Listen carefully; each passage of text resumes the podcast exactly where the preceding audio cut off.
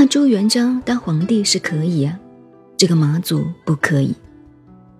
所以他回到家乡，那个马步基的儿子，所以他不来了。相传，另外一个是相传了，他回到成都只立意了一个人，立了什么人呢？他的嫂嫂。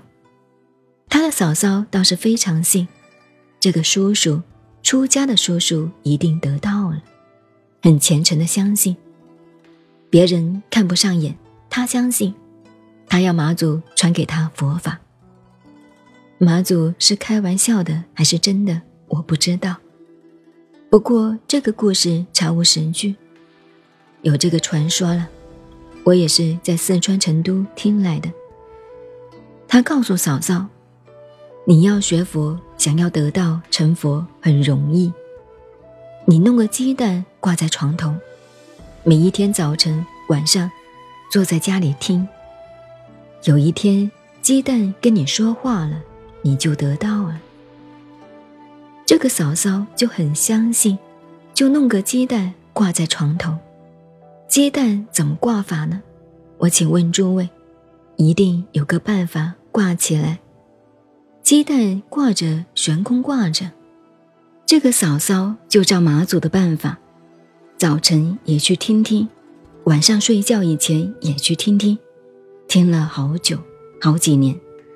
忽然这个鸡蛋掉下来了，咚，打破了。嫂嫂开悟了，大彻大悟，也得到。这是听来的。再讲马祖的吧。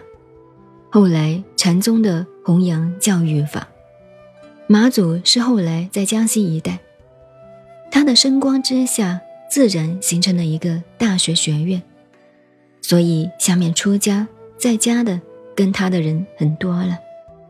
他的最得意的弟子也有好几位，七十多位。最重要的是一个百丈禅师，所以马祖百丈。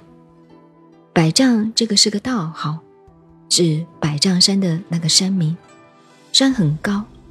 年轻的时候，像你们这样年轻。跟着师傅马祖啊做侍者。所谓侍者，就是招呼师傅随时在旁边的。这个侍者你们都知道，在师傅旁边好几年，两年、三年做侍者，很勤劳也很诚恳学法。有一天晚上，傍晚，马祖出来散步，像我们一样精行行香。一个师傅出门。出山门外散散步，侍者年轻的百丈也跟在旁边。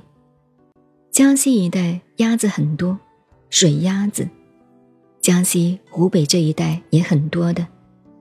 野鸭子，尤其是江西很多。野鸭子我们那里也有。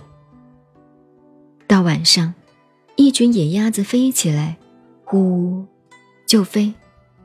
他正在走，百丈也正跟在旁边。看到很好的风景，这个画面，一群野鸭子飞过来，马祖看到就问：“哪里去了？”他飞走了。他师傅回转过来，就把他的鼻子一扭，他一叫：“哎呦！”蹲下去了。马祖说：“你怎么不说飞走了呢？”野鸭子哪里去了？什么地方去了？他说：“飞走了。”飞过去也，飞走了，飞过去了。所以他扭他的鼻子，等他叫哎呦的时候，他说：“你怎么不说？不说飞过去了呢？这是什么意思？”